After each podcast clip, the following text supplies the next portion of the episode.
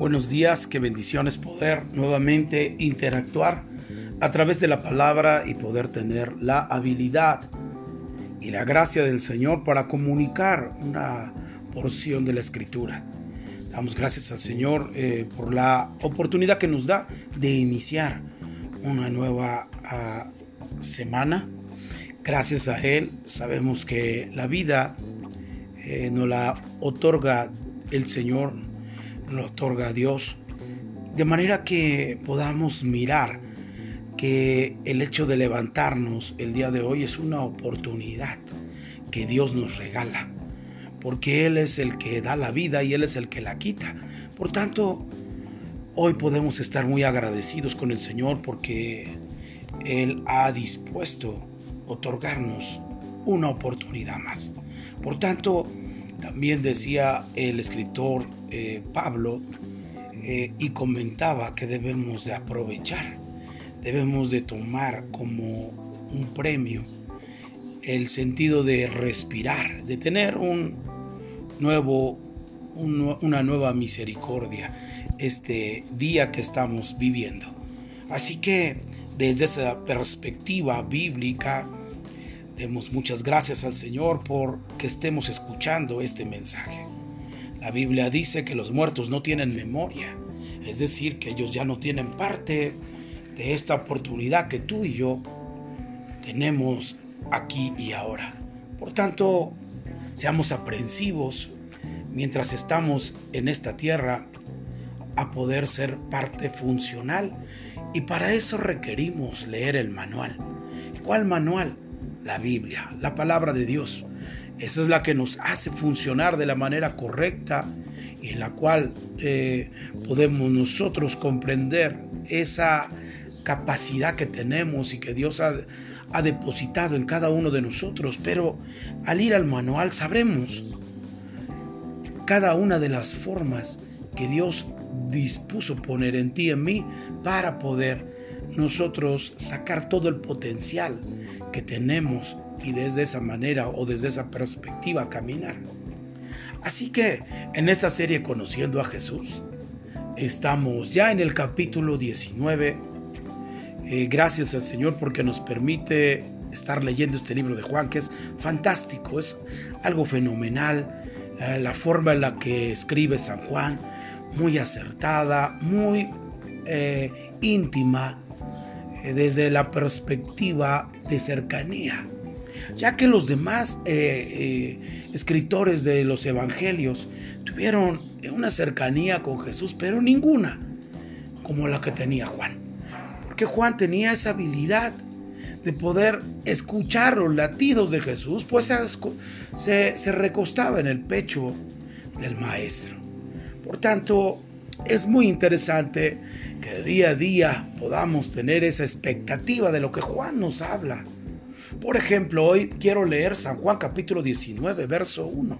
Mire por favor eh, lo que dice esta porción. Así que entonces tomó Pilato a Jesús y le azotó. Aquí es muy importante que nosotros veamos que Pilato se sentía incapaz de juzgar a Jesús por las palabras que Jesús tan sabias le había comentado. Pero sin embargo, el pueblo estaba presionando a Pilato para que maltratara y condenara a Jesús. Así que en ese contexto se encuentra y comienza el capítulo 19. Así que entonces tomó Pilato a Jesús y le azotó. Y los soldados entretejieron una corona de, espinas y la pusieron sobre su cabeza y le vistieron con un manto de púrpura. Aquí es muy interesante que podamos detenernos un poco aquí en lo que Juan nos está tratando de comunicar con respecto al momento en el que a Jesús lo azotaron y estaba en las manos de esta autoridad. Le entretejieron una corona de espinas con el sentido de burla, diciendo que era un rey, pero no con la perspectiva de reconocimiento, sino de burla. Y le pusieron una corona de espinas. y le pusieron sobre su cabeza y le vistieron con un manto de púrpura. Y esto es muy interesante. Aquí es importante que podamos eh, ver lo que dice que le vistieron con un manto de púrpura. En otra parte del Evangelio lo marca como color escarlata. Y mucha gente o los escépticos han hablado mucho sobre estos versículos creyendo en que se equivocaron al escribir. Y esto pierde fidelidad a la escritura de lo que ellos eh, eh, vieron en el momento en que Jesús eh, estaba siendo atormentado.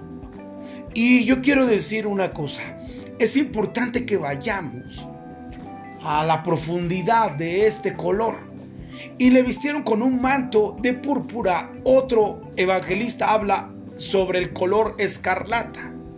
Y aquí es importante que nosotros podamos mirar. El color escarlata es un color similar al púrpura, sacado el color de un animal o de un animalito que nosotros podemos conocer como una cochinilla. Al, machacarlo, eh, ellos obtenían un color que ellos le llamaban color escarlata. Para los romanos el color escarlata era autoridad terrenal.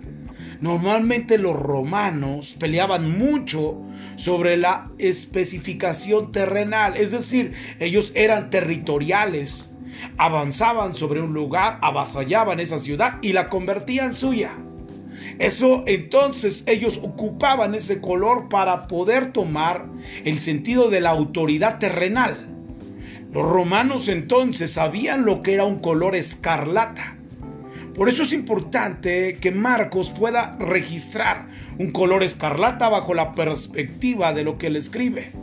Muy importante que nosotros entendamos entonces que el manto que marca la escritura como color escarlata era un manto que para ellos significaba una actitud de reinado terrenal.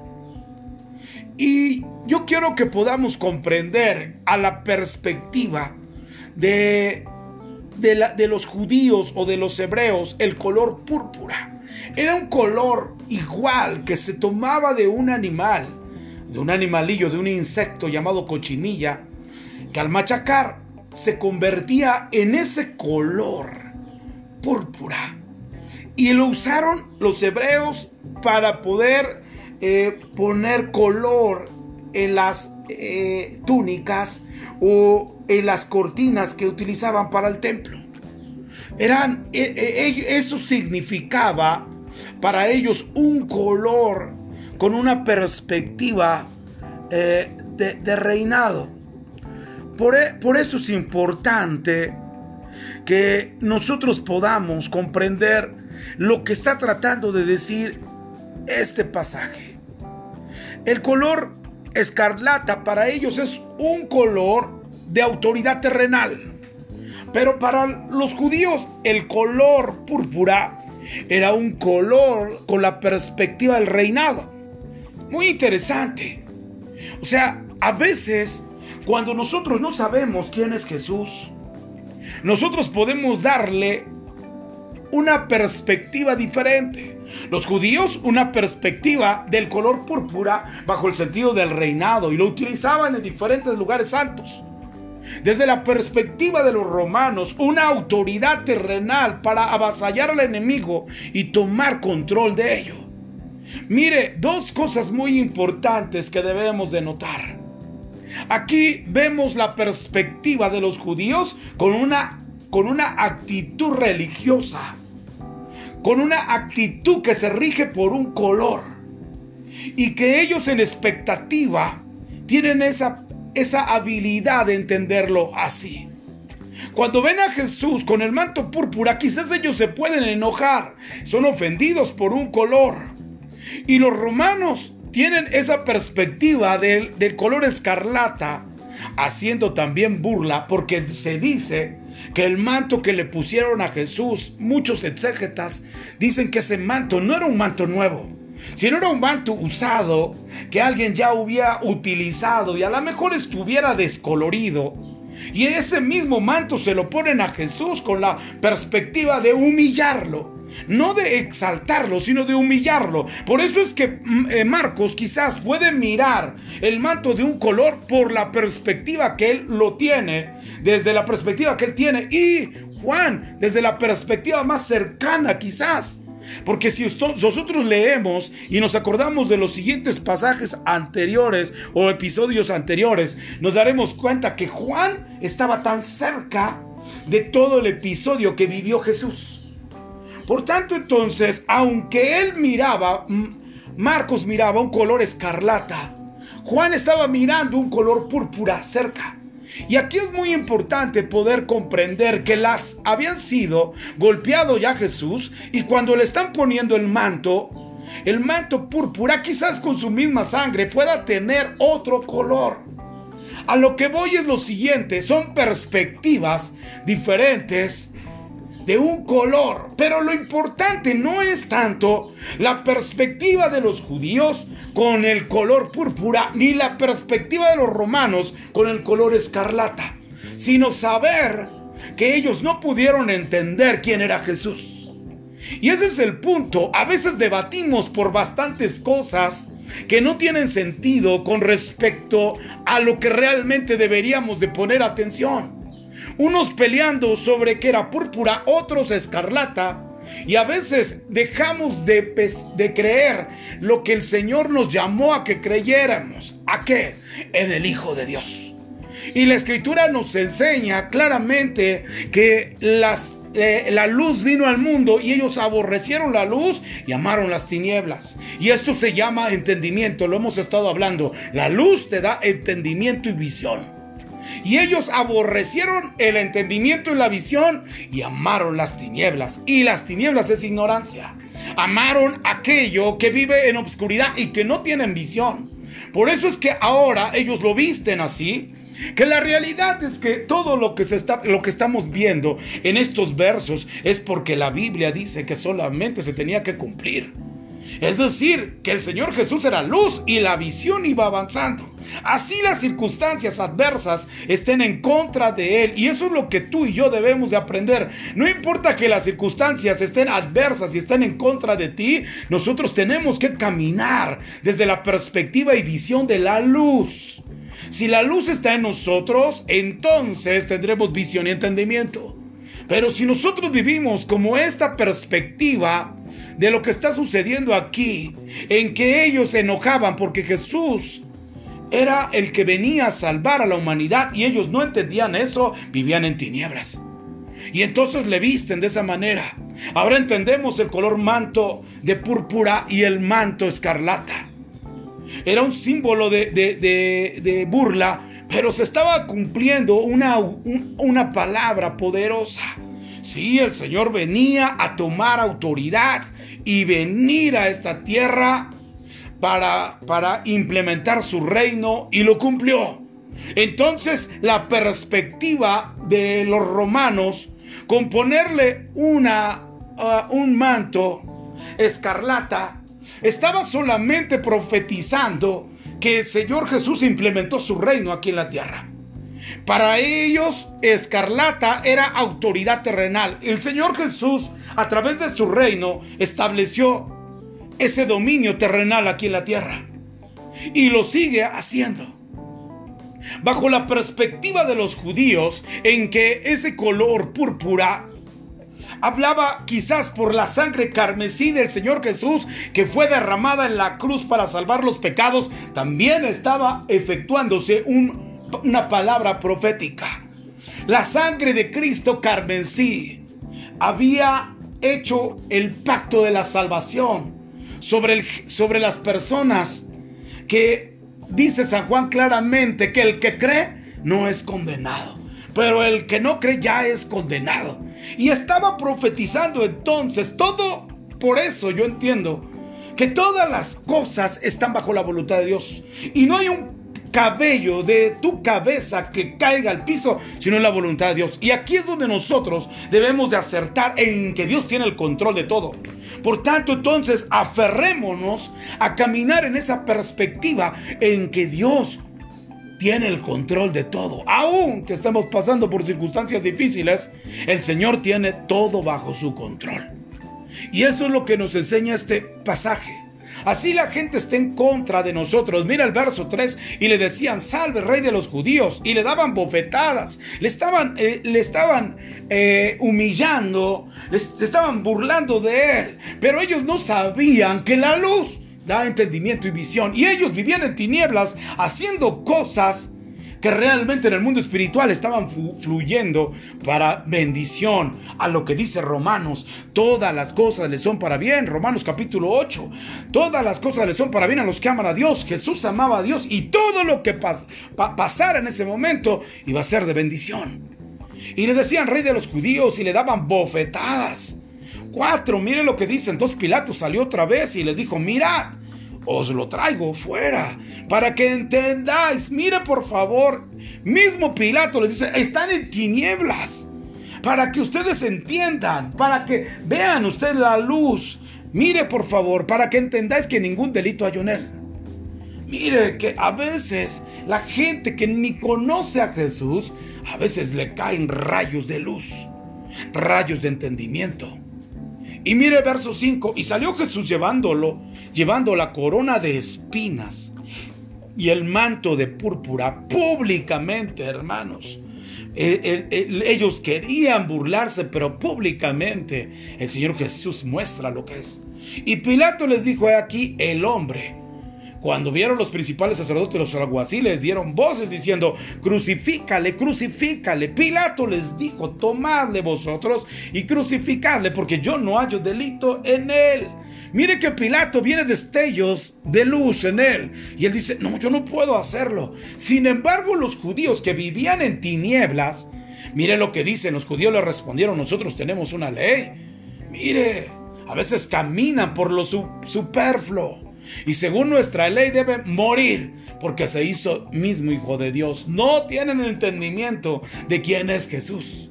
Por eso en esta serie Conociendo a Jesús, que Dios nos dé luz para entender las cosas que pasan alrededor de nosotros. Verso 8, cuando Pilato oyó decir esto, tuvo más miedo. Otra vez volvemos a ver rayos de luz en alguien que quizás no conocía a Jesús como deberían de conocerlo aquellos que estaban esperando al Hijo de Dios o al Mesías. Qué terrible confrontación a veces nos habla la Biblia. Verso 9, y entró otra vez en el pretorio y dijo a Jesús, ¿de dónde eres tú? Mas Jesús no le dio respuesta. Hay momentos en que Jesús no hablará. Se quedará callado cuando las tinieblas están abundantes en un lugar. La ignorancia tendrá que callar Jesús, porque ante la ignorancia sería pérdida el hablar.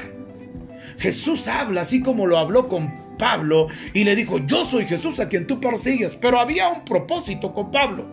Y la luz de Dios estaba sobre la vida de Pablo y en revelación y Dios avanzó en la vida de Pablo hasta que Pablo culminó eh, diciendo he acabado la carrera, he guardado la fe. Es decir, que Dios sabe con quién darles entendimiento. Cuando hay tinieblas no tiene sentido invertir, dice el Señor.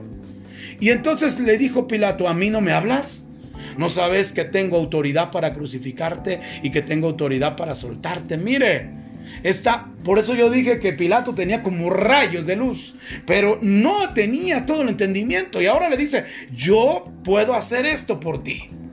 Y el, y el Señor Jesús entonces le responde, porque no quiere que manoseen la visión y el llamado que Dios le ha dado.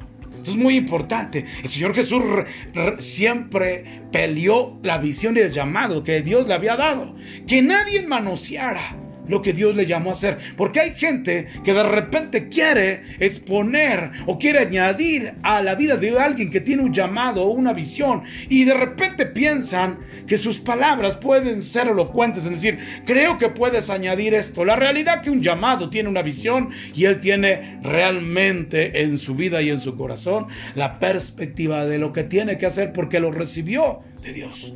Verso 11, respondió Jesús, ninguna autoridad tendrías contra mí.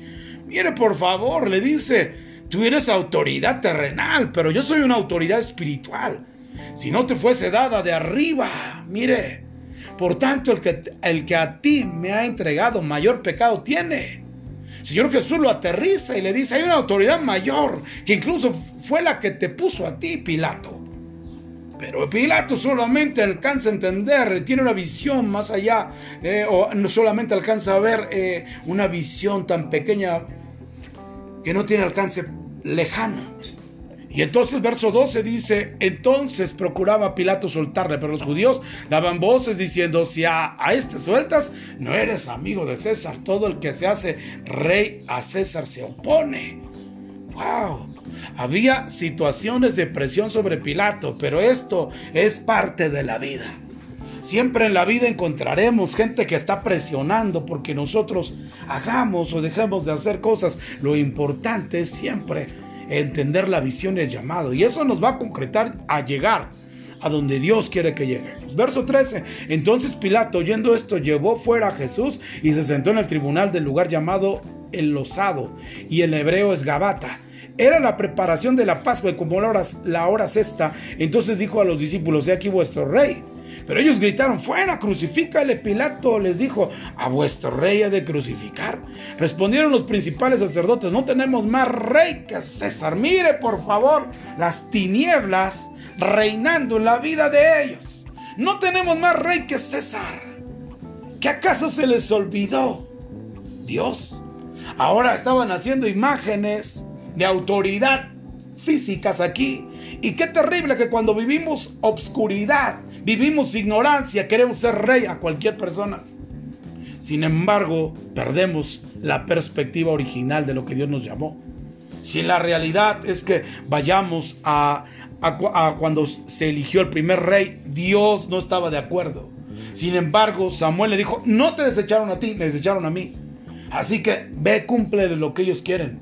Pero no quiero que eso pase. Pero diles claramente que ese rey va a tomar autoridad sobre ellos y que tomará a sus jóvenes y tomará a sus muchachas y las llevará en esclavitud. Díselos. Y entonces así fue como comenzó la vida de los reyes en esta tierra. Y ahora ellos dicen, ahora no tenemos otro rey más que el rey César.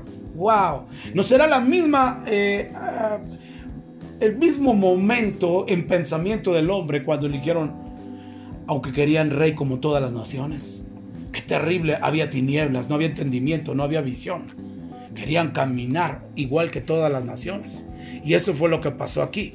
Así que entonces, verso 19, así que entonces lo entregó a ellos para que fuese crucificado. Tomaron pues a Jesús y lo llevaron.